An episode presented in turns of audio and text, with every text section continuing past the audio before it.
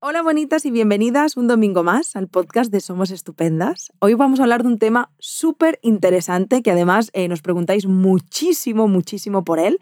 Y estoy acompañada de una personita muy especial, ella se llama Sandra Ferré, más conocida en redes sociales como Programa Mía. Y bueno, ella es psicóloga y está especializada en eh, trabajar con mujeres atrapadas en relaciones tóxicas o relaciones que le restan.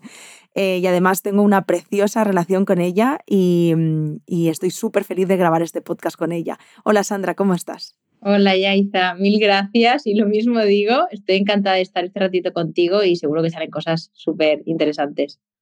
De hecho me doy cuenta que la última vez que estuvimos haciendo algo así juntas fue para el congreso que organizamos, ¿no? Hace como un año o algo así. No, ¿Puede ser? Incluso en la época del confinamiento puede ser que hablábamos de de la obsesión por alguna persona. Ostras, sí, sí, sí, sí. Hace mucho tiempo, pero bueno, yo feliz siempre de hacer cositas contigo. Tanto, yo siempre dispuesta, ya lo sabes. Qué bien.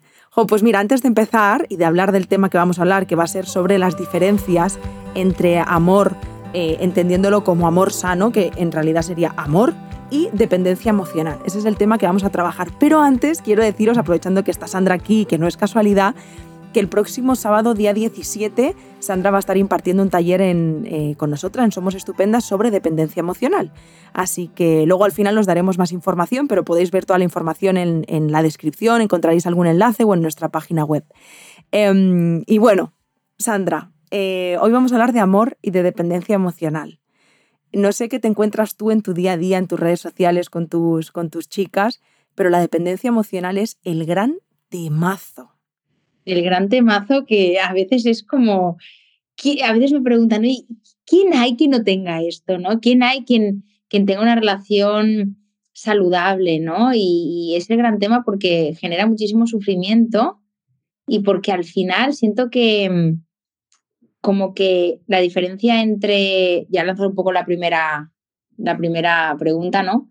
La diferencia entre el amor y la dependencia es que con el amor tú quieres querer al otro, ¿sabes? ¿No? E incluso quieres cuidarle, quieres darle cosas bonitas, quieres dar.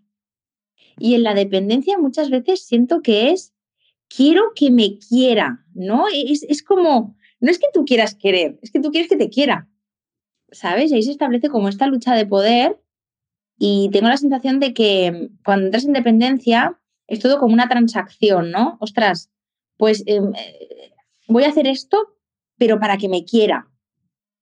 ¿Sabes? Y bueno, ya sabemos que el amor no es incondicional, solamente el de una mamá hacia un hijo o el de un papá hacia un hijo, pero sí que es cierto que, Holly, nos hemos olvidado de, de que a veces, pues, en el amor también tenemos que querer querer. Que esta parte parece como muy obvia, pero es que a veces se nos olvida. ¿Sabes? Y tengo la sensación de que a veces es como que estamos todo el rato a ver qué puedo conseguir de esta persona y yo voy a dar en cuanto esta persona me dé, ¿no? Y en el fondo, fondo, tú quieres conseguir algo de eso. Es como el chute, ¿no? El, necesito mi dosis, necesito mi dosis de reconocimiento, de autoestima o de sentirme acompañada a través del otro. Ahora te estaba escuchando y estaba reflexionando y, mi, pregunta es, ¿tú crees, Sandra, que esto se da en, los casos de dependencia o crees que el amor al final tiene un poco de este egoísmo sano? Porque al final creo que el hecho también, aunque en un caso a lo mejor de dependencia estamos dando desde esa escasez, o sea, estamos dando como para recibirlo, ¿no? Para recibir como ese amor. Em, siento que el simple hecho, o sea, cuando, cuando queremos a alguien, estas son reflexiones que igual no vienen al cuento, pero muchas veces lo pienso en plan, ¿yo para qué quiero, por ejemplo, a mi pareja?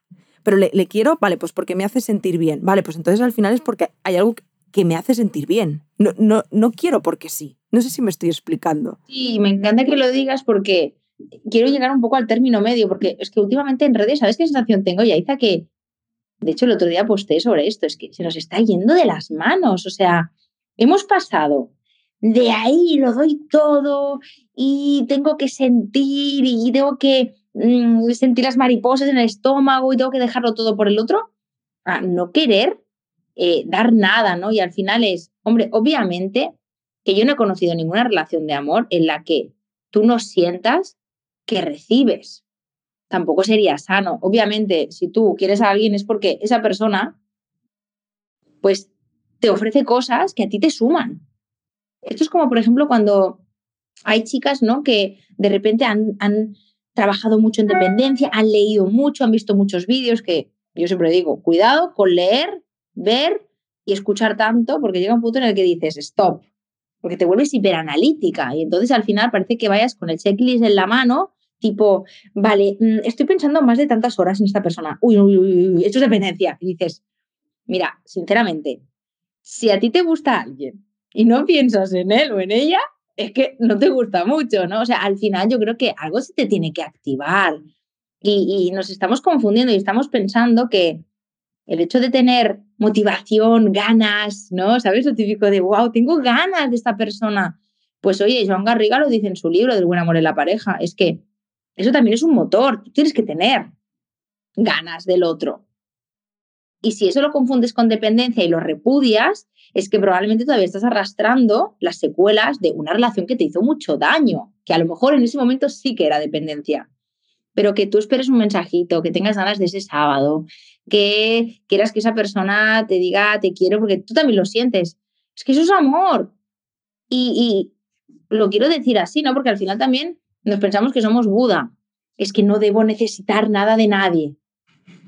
A ver, a ver, que todavía puedes comer, beber y hasta puedes usar mm, zapatillas si quieres, para, ¿no? Porque es que estamos, creo que se nos está yendo un poco de las manos, ¿sabes? Y, y siento que, jolín, tú tienes una expectativa, entonces es como por ejemplo cuando me escriben y me dicen, Sandra, ¿cómo lo hago para no tener expectativas? Y yo digo, mm, pues no lo sé, yo todavía no lo he descubierto, ¿sabes? Cuando lo descubras me lo dices, porque ¿quién no tiene expectativas? Otra cosa es que tu expectativa sea que a través del otro yo voy a ser otra y mi vida va a ser otra. Es como ese amor instrumental, es que para mí el otro es este instrumento, es esta botella de agua que yo cuando la tengo cogida entre mis manos siento que yo me voy a sentir a salvo. Ahí ya sí que se enturbia el tema. Pero personalmente estar enamorada o enamorado no te hace también estar bien. Si la cosa es recíproca, si es sana, pues a mí me suma, a mí me encanta eso. Pues hay que aprovecharlo también, ¿no? Y lanzo un poco este mensaje porque quiero que nos reconciliemos un poco con el, con el amor, con el enamoramiento, con las ganas, con las maripositas en el estómago. Quiero que nos reconciliemos con esto porque al final nos vamos a volver de hierro. Y de tan poco necesitar, ¿sabes qué pasará? Que no nos miraremos a la cara, ¿sabes? Entonces quiero un poco llegar a, al término medio. Podríamos decir, Sandra, que hay una, es que eh, creo que la, línea, aunque sea muy, muy gruesa en el fondo, así para que nos puedan entender, igual es más fina de lo que parece entre el amor y la dependencia emocional. Em, antes hablabas del querer, ¿no? Y, y, de, del querer que me quieran y el querer querer.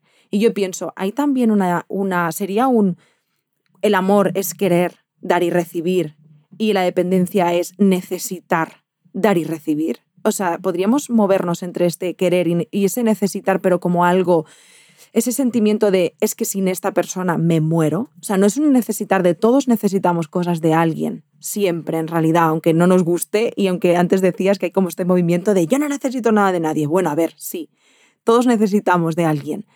Es ese necesitar de yo me ahogo sin esta persona. De verdad, no podría vivir. Es, desde ese lugar. Sí, y, me gusta mucho lo que dices porque, primero, sí necesitas de las personas, eres un ser social y necesitas de afectos, por lo menos para tener salud mental, esto para empezar. Otra cosa es que en ese necesitar tú hagas malas elecciones y te, y te vendas a cualquier postor, ¿vale? Entonces, hay una pregunta que para mí es muy clara, ¿no? Cuando, por ejemplo, una mujer hablo de mujeres, pero también puede ser hombres, no hablo de mujeres porque yo me dedico más a, trabajar con mujeres, ¿no? Eh, me dice, jolín, es que yo quiero tener pareja. Es que estoy harta porque es que nunca llega la persona, ¿no? Ahí sí que en realidad me doy cuenta de que quieren pareja porque asocian a esa pareja con felicidad. Y esto el otro día salió en un directo que hice con, con Macarena Godoy, que hace tarot terapéutico, y, es verdad, y, me encantó cómo se explicó en ese directo y cómo intercambiamos, porque decía, es que, claro, tú asocias la pareja con felicidad y por eso tú crees que lo que quieres es una pareja, pero tú lo que quieres es ser feliz.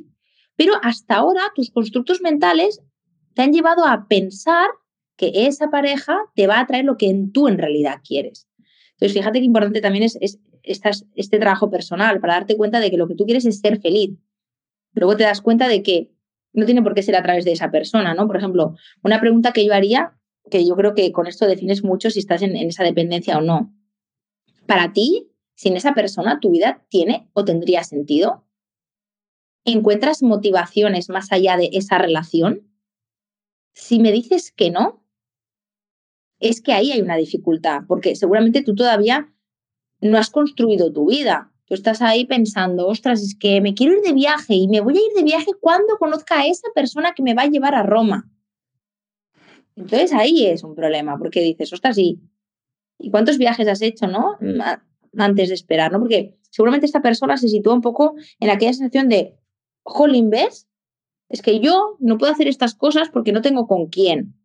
Esta posición de, de, resignarse, ¿no? Entonces, yo creo que esa es la pregunta y la vuelvo a repetir para que quede ahí y fijada, ¿no? Es, ¿tiene sentido mi vida?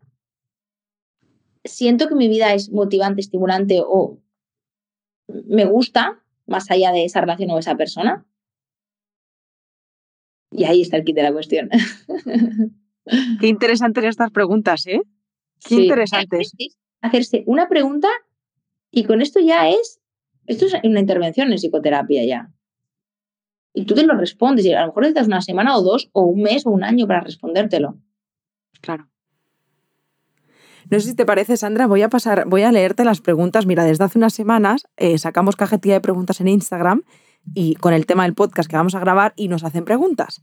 He seleccionado cuatro muy interesantes que creo que además nos pueden dar como van a ir saliendo muchos temas de una y la otra. La primera pregunta que nos hacen es, ¿se puede transformar una relación dependiente en amor sano?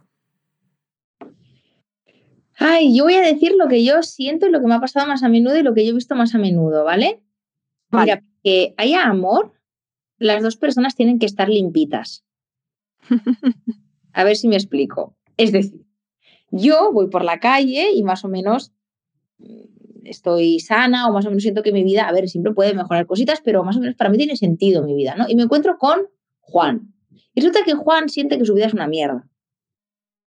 Obviamente, si yo ya siento que mi vida está bien, si hay algo mal con Juan, yo seguramente tendré la fuerza para desprenderme de él y diré, uff, no, esto no me encaja.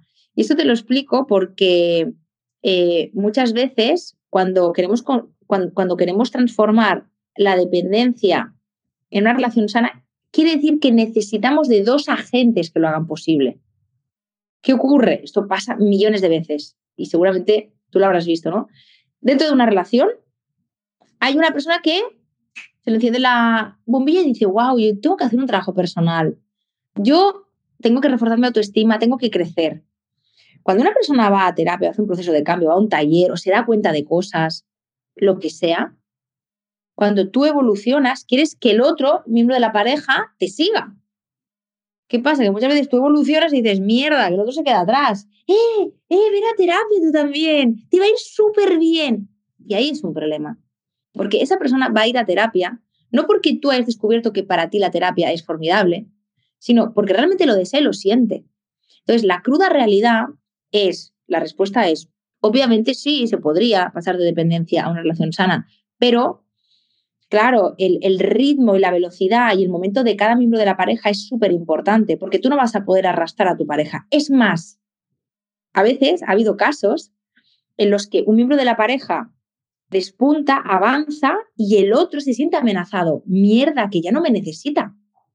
Entonces, claro, por esto quiero decir que si los dos miembros de la pareja están en un momento similar, quieren avanzar al mismo nivel y no hay uno que arrastra al otro, esto suele pasar, yo quiero salvar la relación y vamos a ir a terapia. Y el otro te dice, vale, ¿a qué hora? Y está ahí como agente pasivo y en realidad no lo siente de dentro. Claro, será muy complicado, ¿no?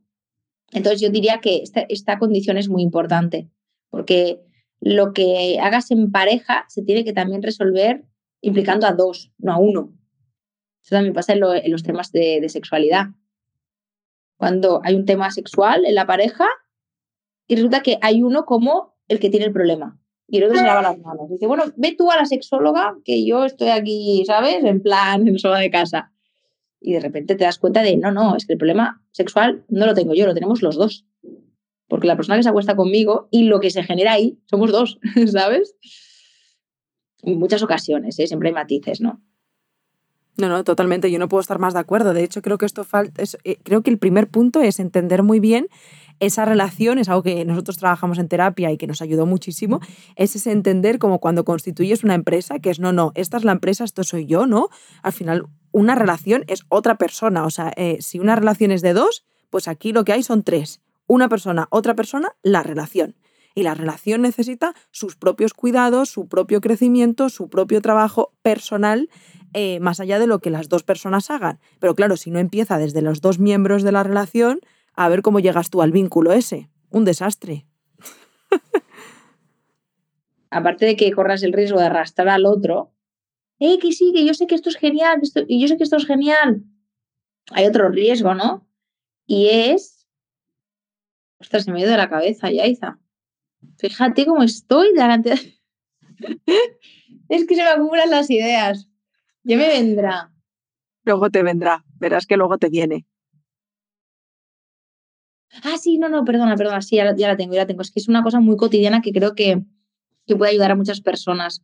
Cuando yo digo que los dos miembros de la pareja tienen que estar a un mismo nivel, no me refiero a, ostras, ¿eso quiere decir que siempre tengo que estar bien? No, es que una pareja es un equipo. Y esto me acuerdo que un día me lo dijo mi psicóloga y me encantó tanto, y me, lo llevaré a la tumba esto, ¿eh? ¿eh? me decía, es que la vida, si la pareja funciona, es más fácil. Si la pareja funciona, ¿por qué? Porque sois un equipo. Donde no llega uno, llega el otro, ¿no? Es, es como, es como un poco cuando, cuando ves a, la policía que siempre van de dos en dos. Pues un poco lo mismo, ¿vale? Ahora, si no te suma y si no funciona, te va a restar muchísimo, ¿vale? Porque vas a tener que arrastrar. Eso, una relación sana no quiere decir que los dos estén on fire.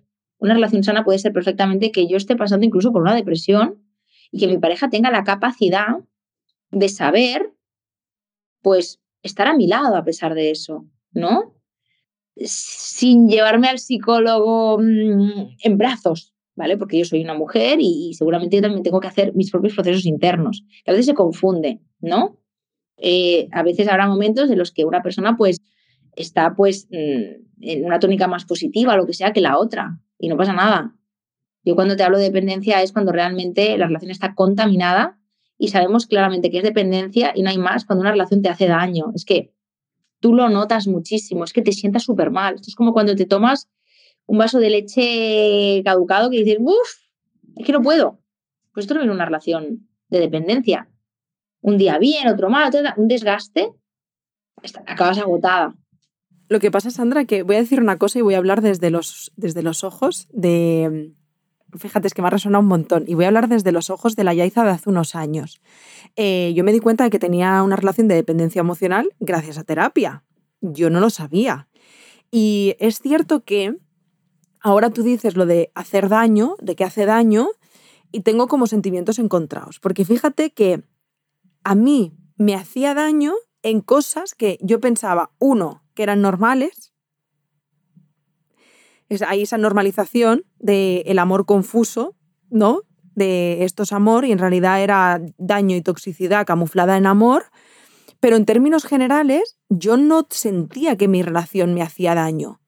Y de verdad, fíjate que sigue siendo la misma persona y que gracias a esos trabajos personales que los dos hemos hecho, con esa implicación de ambas partes y demás, hemos pasado una relación de amor.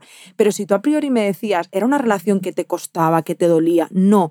Y entonces ahí es cuando pienso, no, porque trataba como de engañarme de si está todo bien. O sea, básicamente la pregunta aquí es, ¿puede ser que se esté dando un caso de dolor, de que la relación duele y pesa, pero confundimos eso con amor y es como que nos acostumbramos a tener esas relaciones como a medio gas. Claro, es que me están viniendo muchas ideas a la cabeza con esto que me comentas, ¿vale? A ver, obviamente tú puedes normalizar algo que no sea normal, esto está más claro que el agua, ¿vale? Y esto ha pasado en terapia, ¿no? De, de coger y, decir, ah, no es normal que tu madre eh, te llame cada día tres veces y que, y que luego te diga que está preocupadísima y no ha podido dormir si no le coges el teléfono. Yo digo, no, no es normal. Cuando eres una mujer adulta, ¿no? En cambio, la persona cuando te lo explica lo ve normal. Es que yo no he conocido otro código en, el resto de mi vida, ¿no? Pero sí que es verdad que yo creo que tenemos que diferenciar, ¿vale? De, mm, relación de dependencia puede tener dos caras, la cara A y la cara B. Esto es la primera vez que lo digo en voz alta, pero lo voy a decir tal cual me viene por, lo que estás comentando, ¿no, Yaita? La cara A es muy evidente. Esa persona, con esa persona saltan chispas y es doloroso. Tienes que esforzarte muchísimo, la relación tiene muchos subes y bajas. Y luego está la cara B, que a lo mejor el dolor es más por lo vagini, porque realmente esa relación te está haciendo mm, te está haciendo un, flaco favor. ¿Por qué? Porque no estás desarrollando partes de ti que sí que podrías. Entonces, este tipo de relaciones no duelen tanto, pero ¿sabes cuándo duelen? Cuando dejan de existir. Porque hay notas, ¡Wala! Que esto yo lo daba por hecho y tenía aquí a mi sustentador. Pero cuando, te quedas en bolas, ya hice, hablando, hablando en plata.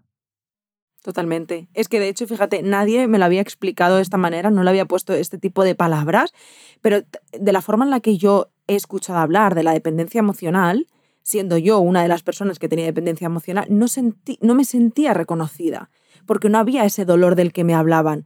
Y sí que había dolor, pero era un dolor diferente, era un dolor de, es que yo sin él me voy a morir y él era algo muy vital para mí, pero en el día a día no había dolor relacional. Al contrario, había mucho amor, pero, pero nacía desde una escasez de por falta de autoestima, por ese engancharme a él de eres mi salvador, pero no dolía. No sé si me explico. Claro, eh, esto me está viendo la cabeza una, una paciente que yo traté hace tiempo, que tenía el rol, pongo este ejemplo a ver si se ayuda, ¿no? Ella tenía el rol de la, la niña, la, la víctima, la pobrecita, y él era el salvador, ¿no? Luego tuvimos que hacer un trabajo porque casualmente ella en su familia también solía tener un poquito, un poquito este, más, este rol más de, ay, tenemos que eh, abrazar un poquito, cuidar o cuidar, no hagas esto, qué tal, siempre había tenido problemas de ansiedad, ¿no? Y es como que la cogían un poquito por, con pinzas, ¿no? Y ella realmente, ¿sabes cuándo empezó a manifestar malestar? Cuando empezó a dudar de los sentimientos que tenía, cada hija, esto es un mundo, ¿eh? los sentimientos que, que tenía eh, hacia él apareció una tercera persona y cuando empezó a cuestionarse si quería prescindir de su pareja, que era el proveedor de seguridad, ¡oh! monstruo, el monstruo llegó. ¿Vale? Es que no soy libre para escoger a otro hombre, porque es que el hombre nuevo no me da la garantía que el anterior, pues que del anterior no estoy enamorada. Entonces pongo este ejemplo porque puede ser un, caso de decir, ostras, que yo en el durante tampoco le estaba pasando tan mal. Y fue cuando realmente ella quiso hacer uso de su libertad, de decir, ostras, es que igual esto no es para mí. Dijo, es que no me veo capaz de renunciar, pero no porque realmente quiera o desee estar con él, sino porque yo no me veo capaz de sostener la ambigüedad de una nueva relación, una nueva persona que a lo mejor no me va a salvar. Y ahí cuando empecé la terapia. Justo o sea, nada que ver con, mi historia, pero has descrito súper bien eh, lo que yo sentía. Es algo que no te das cuenta en tu día a día, pero no quiere decir que no haya esa dependencia. Y fíjate que se habla mucho de ese otro tipo de dependencia, que es como la más clásica, antes que decíamos tipo A o tipo B, es como la más habitual, la más frecuente, de la que más se habla, pero creo que hay otro tipo de dependencias, al menos como la que ha vivido esta paciente que comentas, o yo, o seguro que otras muchas personas, que, que está un poco más invisibilizada y que al final incluso cuando te dicen hay aquí dependencia emocional hasta te sorprende, ¿no? En plan, no, no, que mi relación es magnífica, bueno, ya es magnífica, pero...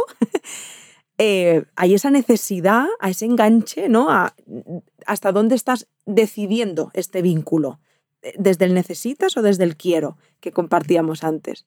Por pues eso, interesante. A lo mejor también hay un concepto que igual puede ayudar a las personas que nos oyen y es que, así para hablarlo un poquito así como más de escuela o más teórico, la dependencia se puede detectar muy bien cuando realmente esas dos personas, miembros de la pareja, en lugar de estar en una posición similar y alineados de forma simétrica, ¿no? Por ejemplo, pues yo me hago cargo de mí y tú de ti y compartimos, lo que suele ocurrir es que hay una persona que está súper arribotas, que puede ser un salvador, una persona que te trate entre algodones, como decías, que siempre te llame y te pregunte cómo estás, que eh, te vaya a buscar el trabajo. Y luego está la otra cara, que es el perseguidor, el verdugo, la persona que te machaca, que te hace saber que tú estás eh, por debajo, o que, o que eres menos, o que te dices que estás loca, ¿no? Claro, para que haya una persona que está en una posición arriba, una posición súper súper arriba, tiene que haber otra persona que esté en una posición inferior, que ahí es donde está el problema de la dependencia, la asimetría. Y yo, como me coloco en una posición por debajo, una de dos, o soy una víctima, o soy una pobrecita, soy una persona que no se quiere, o soy una persona que realmente está recibiendo golpes duros de otra persona que la está vasallando o que no le está dando el trato que merece. Sea como sea, para mí esta es la definición de dependencia. Por ejemplo, dependencia puede ser incluso una relación de pareja que ha cogido un, matiz paterno-filial. Esto pasa a veces, que dices, ostras, es que es mi familia, ya, es tu familia, pero tú eres una mujer. Y tú tendrás siempre una niña dentro de ti, ¿no? Y, por eso seguramente hay relaciones que es maravilloso porque hay un miembro que se da cuenta de que está down y dice, yo no quiero estar down. Y, y, estoy consciente de que tú has estado up y, has tirado de mí, pero yo quiero hacerlo por mí. Y sabes lo más bonito que el otro miembro de la pareja se sepa colocar a un nivel similar al tuyo, porque muchas parejas esto no lo saben hacer. Es como, igual, ahora me quitas la potestad que yo tenía de Salvador. ¡O ala! Porque aquí también seguro que nos están oyendo muchas salvadoras y es como, ¿qué te pasa a ti cuando no te necesitan? Pierdo el poder. Eso es dependencia también, ¿no? Porque la otra cara de la dependencia es la codependencia. Yo quiero que tú me necesites, porque así me voy a asegurar de que no te vas a ir. Espero haberme explicado con un poco esto de la asimetría y los roles uno arriba de trabajo.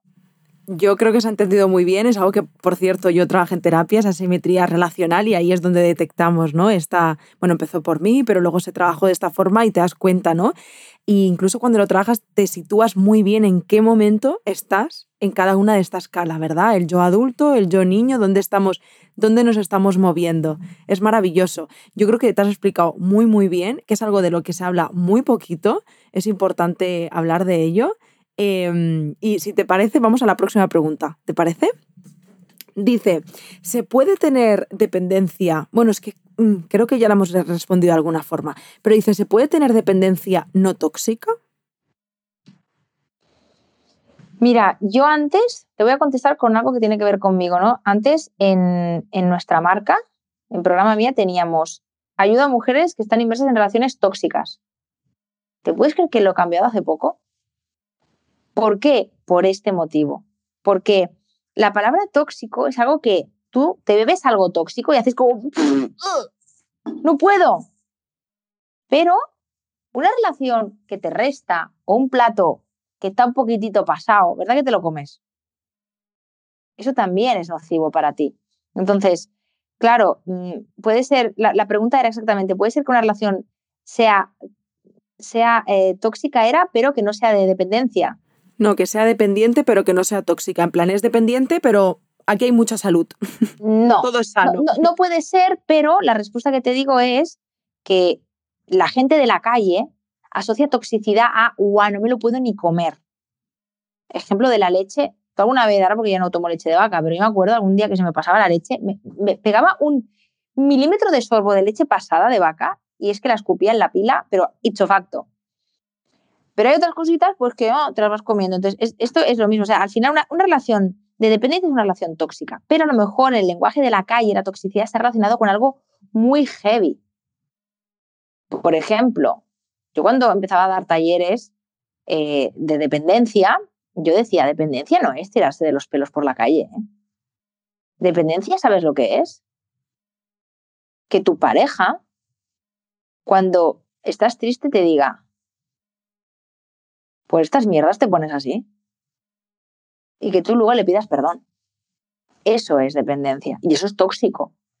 Lo que pasa que me gusta más hablar de relaciones que te restan o algo así, porque siento que muchas personas que nos están oyendo no están preparadas para asumir que su relación es tóxica, pero sí que están preparados para asumir que su relación les está restando y se lo están comiendo. Pero la leche de vaca, cuando está caducada, está fatal, no te la puedes ni tomar. Pero, ¿verdad que cuando has hecho una tortilla de patatas y lleva tres días rondando por tu nevera, aunque esté durita, a lo mejor dice, venga, va, va, va, va, no tirarlo, ¿sabes? Yo pongo este tipo de ejemplos de comida, Yaiza, porque para mí es como súper ilustrativo, ¿no? Pero mm, la respuesta es que no, es que es lo mismo. Lo que pasa es que hay personas, por eso, por eso yo cambié, ya no llamo relaciones tóxicas, sino relaciones que te restan. Cada uno a su nivel, tú sabrás lo que te resta. Totalmente. Pero hay gente que no está preparada todavía para entender que eso es tóxico. Luego cuando haces un proceso de cambio y lo acabas, dices, wow, qué tóxico era, ¿no? Pero al principio igual no estás preparada para eh, llamarlo así. Claro, para reconocerte ahí, ¿verdad? Para decir, esto, esto me pertenece a mí también. Sí, sí, sí, sí. Necesitas tu tiempo. Y me gusta que luego seas capaz de decir, jolín, sí que era tóxico, porque realmente eso es lo que te va a permitir a ti alejarte. Por ejemplo, que una persona te haga dudar de tu salud mental, es dependencia, sí, es toxicidad también. Yo esto lo he vivido, estás loca. Yo tuve que hacer terapia para volver a confiar en mi salud mental, porque alguien me lo puso mucho en duda y yo seguramente no tenía las herramientas como para saber que yo era una persona sana. Y yo en aquel momento sabía que era feo, pero yo en aquel momento no podía decir que era tóxico. Ahora lo veo súper tóxico, ¿sabes? Claro, lo que pasa es que eso que decías antes, entendemos toxicidad por gritos, peleas, eh, algo como súper turbio, que no se puede ni vivir, un infierno, ¿no? Un poco. Y de pronto dices, eh, no. Eh, hay muchas, muchos actos y pequeñas cosas en el día a día, el cómo nos estamos relacionando, cómo nos estamos tratando, que también nos dicen que hay, toxicidad, pero eso no nos... creo que si pusiéramos esto tan gráfico, que es el famoso iceberg, ¿no? Sería como todo lo que hay abajo que no que no vemos o incluso que hemos normalizado también dentro de lo que se entiende el amor romántico, tal no sé qué, entra como ahí y es como, bueno, esto es como lo normal, ¿no? Y al final es como, bueno, pues en realidad no, ¿sabes? Claro, claro. Y yo creo que la tarea es que te des cuenta desde los primeros momentos, ¿no? Porque al final, eh, yo qué sé, yo a veces he hablado con, con, con, personas, ¿no? Y aquello de que vas a tu pueblo y te dicen, ay, ¿qué? ¿Cómo te va como psicóloga, Sandra? y a lo mejor alguien le dice, sí, Sandra está con, con mujeres que sufren maltrato eh, y tal, y en, riesgo de exclusión social. Y digo, digo, pues no tiene por qué. O sea, me da la sensación de que hay como una parte como muy incipiente de, de, la toxicidad que, que, la estamos normalizando. ¿Por qué? Porque mucha gente de tu entorno te cuenta lo mismo. Ya, ya, es que eso también me pasa a mí. Es que, ¿sabes qué pasa? Que cuando es que al final será verdad que mal de muchos, consuelo de tontos, Yaiza. Esto es así, si lo ves y lo normalizas, ¿no? Pero verdad que cuando tú ves a una pareja que se está pegando en la calle, wow, llama a la policía.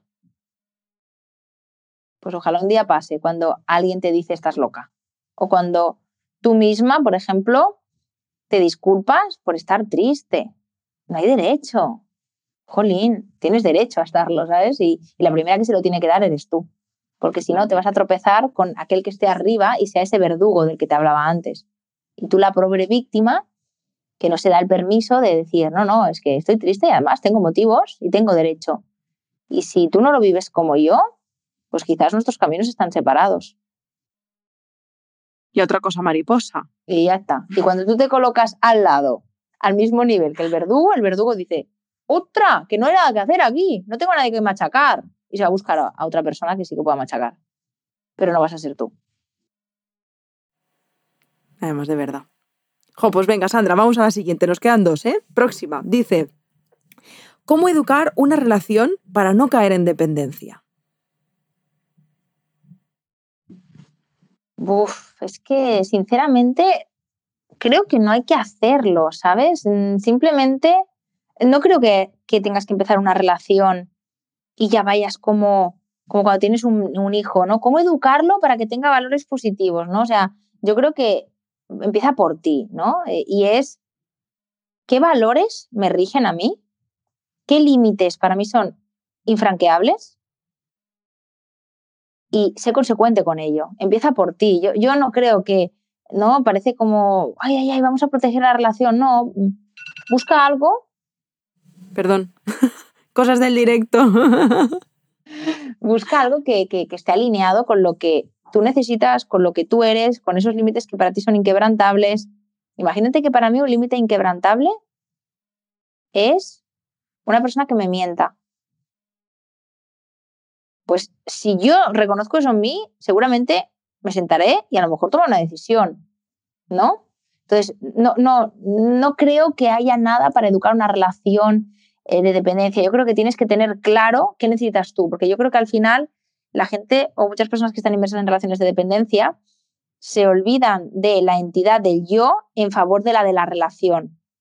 Para que esta relación siga viva, todos esos límites inquebrantables que hay en mí, todos esos valores que para mí son clave, me los como con patatas, porque si realmente soy fiel a eso, la relación la pongo en riesgo. Yo siempre digo, mira, tú sabes cuando vas en un avión que te dicen, cuando hay un accidente en un avión, que esperemos que no ocurra, mamá, no le pongas la mascarilla antes a tu hijo, póntela a ti. Pues un poco va de lo mismo. O sea, estás aquí intentando decir, no, ¿cómo puedo cuidar de mi hijo? ¿Cómo puedo cuidar de mi hijo? Ponte la mascarilla y calla. Porque es que cuando no te llegue el oxígeno, no vas a poder ponérsela a tu hijo. Pues esto es lo mismo con las relaciones. Ponte a ti la mascarilla y luego vamos a ver qué construyes fuera. ¿Sabes? Hoy va de metáforas la cosa. Hoy, hoy, de comida, de metáforas, no, pero es que fíjate, Sandra, que yo eh, desde que he leído la pregunta he pensado, empieza por ti misma. Lo que pasa es que no nos enseñan. A mí me da que desde pequeñitas entendemos que las relaciones es algo que se da, que pasa como una especie de magia, ¡pum! ¡Hala! Arreglado. Ahora se juntan y fueron felices toda la vida, ¿no? Y al final, entendiendo también lo que compartíamos antes, desde, desde al final la relación es otra persona que construimos dos personas con sus respectivas mochilas e historias eh, y a ver cómo llegamos a eso sin habernos trabajado en nosotras mismas. O sea, que igual la relación empieza en ti, en formato individual, ¿no? Trabájate tú para que eso que vayas a construir eh, puedas pues, evitar que estas cosas sucedan. Pero como yo creo que no nos enseñan nada de eso, Sandra. Llegamos ahí como, toma, y sabes qué pasa? Que, que, cuando vas a trabajarte es porque ya te has pegado algún que otro golpetazo, porque la vida es así, ¿no? Yo creo que cuando te estás relacionando o te, estás vinculando es cuando se te despiertan cosas. Yo, por ejemplo, he estado mucho tiempo pues sin vincularme, pues porque tenía mis miedos y mis cosas, sin vincularme de verdad. Porque hay muchas personas, no, sí, yo estoy quedando con... No, vincularte de verdad. Y, y ahí no notas tus males porque no te expones, ¿sabes? Entonces, claro, al final dices, ostras, cada relación te va a aportar algo al final y te vas a dar cuenta de cosas que tienen que ver contigo. Pero sí, el formato de la pregunta era como, quiero proteger mucho la relación. Bueno, pero empecemos por ti. Claro. Mm. Vale, pues venga, vamos a la última. Y dice así, qué interesante esta. Normalmente definimos dependencia y esta pregunta va de cómo definir exactamente el amor verdadero o el verdadero amor voy a acabar como un poco de la misma manera en que hemos empezado. Para mí el amor verdadero es... No, no quiero caer en la típica frase que ya sé que la sabéis todas, la, habéis leído mil veces, pero la voy a decir igualmente. Aquello de eh, puedo respirar eh, sin ti, pero me apetece hacerlo contigo. Esto sería el, lenguaje libro, que ahora mismo no sé de qué autor, qué autor lo dice, creo que Xavier Guix en el libro Cuánto te quiero. Y, mm, a ver, realmente la, definición real de, del amor para mí sería querer querer. Es que, es que parece algo como muy, muy, tonto, pero es que es así. O sea, tienes que querer querer, de verdad, y también que te quieran. Y para mí el amor es salir también un poco de lo que a ti te va bien, porque yo siento que también esa niña caprichosa, Jolín, ¿cuántas veces no? Yo la he volcado en las relaciones, ahora tú me vas a dar todo, todo lo que no me han dado, me lo vas a dar tú, ¿no? Y te das cuenta de que cuando realmente quieres a alguien, Jolín, quieres que esté, quieres que esté bien y, y te gusta también pues tener eh, eh, esos gestos, ese cuidado, ese amor hacia esa persona, ¿no? Para mí sería eso. Y es muy simple y muy llano, pero es que para mí sería eso y a veces nos olvidamos. ¿Tú realmente quieres dar? ¿Sabes? De hecho, me ha parecido tan interesante, Sandra, que, que, creo que es una pregunta que podríamos como lanzar a las que nos estén escuchando y que ellas en una libreta definan su propio significado del amor verdadero. Porque al final creo que más allá de lo que tú hayas compartido, que a mí me parece como lo que es, creo que cada persona también tiene como su propia definición, ¿no? De lo que construye ese amor verdadero para cada una de nosotras, según también entiendo nuestros valores, nuestras necesidades. Entonces yo creo que como que desde ahí cada persona puede como construir su propio significado de amor verdadero.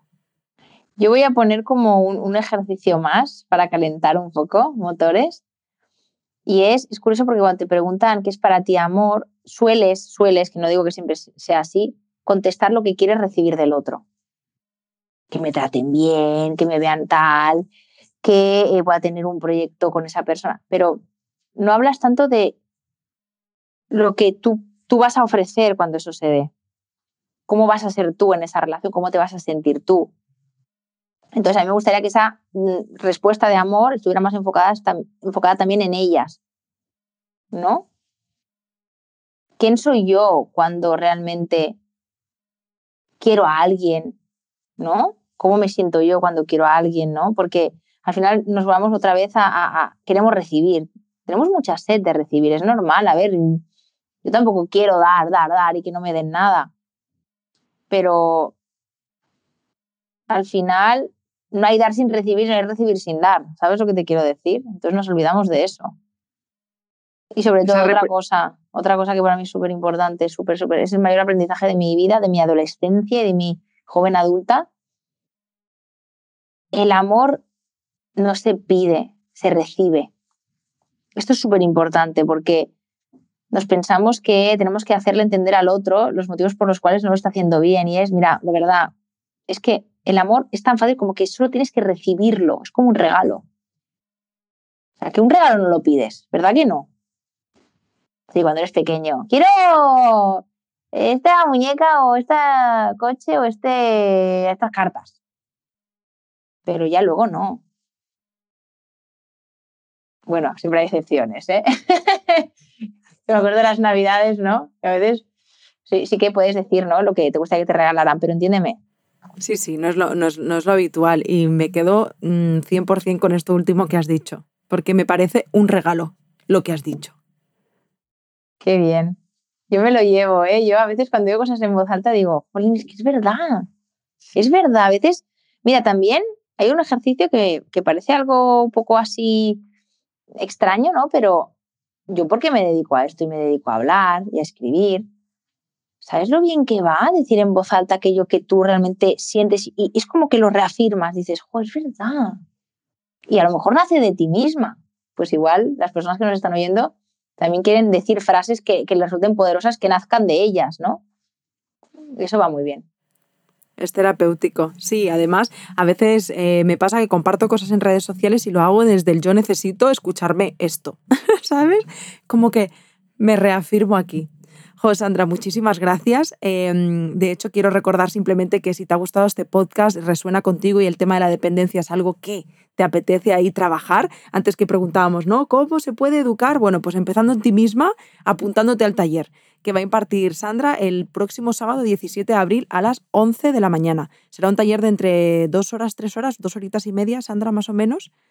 Sí, igual dos horitas y luego un espacio para preguntas o, una cosa así, pero mm, espero pues dar muchas herramientas y también que, conecten con el corazón, ¿no? Porque sí que hoy es verdad que hemos planteado información así eh, genérica, ¿no? Pero que al final los cambios vienen de aquí dentro, de lo que pasa dentro de ti, ¿no? Así que a ver si con alguna pequeña práctica también podemos avanzar. De hecho, te iba a preguntar, Sandra, no sé si te apetece compartir así nada o en un minutillo antes de irnos. ¿Qué vamos a encontrar en este taller? Pues mira, antes hemos hablado de la posición y el rol que ocupamos en las parejas. Eh, para mí tiene como un objetivo súper claro y es primero identificar el tipo de relaciones que construyes, Y luego darte cuenta de cómo tú eres cómplice de esto. Como decía, ¿no? Al final tú estás en una relación porque tú eres la pieza que encaja perfectamente con la otra. Tú al otro lo vas a dejar de encontrar o vas a dejar de vincularte con eso que no te apetece cuando tú realmente tu rol o, tu pieza sea distinta. Entonces me encantará hacer un trabajo de identificar qué rol ocupo yo, cómo soy cómplice de aquello que estoy construyendo y un poquito empezar a definir cuál es esa nueva posición en la que a mí me gustaría estar, ¿no? Y quiero como que nos visualicemos ahí, que cada una mm, tenga su objetivo individual y, que podamos empezar a, ponerlo en marcha, ¿no? Porque te juro que cada una es cómplice de lo que construye, aunque dé rabia a veces, pero tengo que decir que es así. Yo creo que este taller está orientado a esto. Perfecto. Muy bien, Sandra, tengo muchísimas ganas. Yo voy a ser la primera en estar ahí. Y nada, quiero darte las gracias de verdad de corazón por este ratito. Gracias eh, a ti, que, que, lo haces súper fácil todo. Me encanta. Oh, me pasa volando. es que es un gusto escucharte, en plan, es que no, no, no pararíamos nunca. Gracias de corazón. Muchas gracias a ti, ya está. Y a vosotras gracias también, gracias por estar aquí un domingo más, por escucharnos. Espero de corazón veros a muchas en ese taller tan maravilloso que va a impartir Sandra. Eh, gracias por compartir el podcast siempre, porque os lo digo eh, todos los domingos, pero de verdad lo pienso. Cada vez que compartís eh, contenido sobre salud mental, hacéis que la salud mental se convierta en una moda, que ya nos hace falta, ¿no? Es que sea tendencia, que se hable de lo que no nos ha hablado nadie nunca jamás. Así que gracias de corazón por compartir, por estar aquí. Y nada más, que nos escuchamos y nos vemos el domingo que viene. Un besito muy grande. ¡Chao!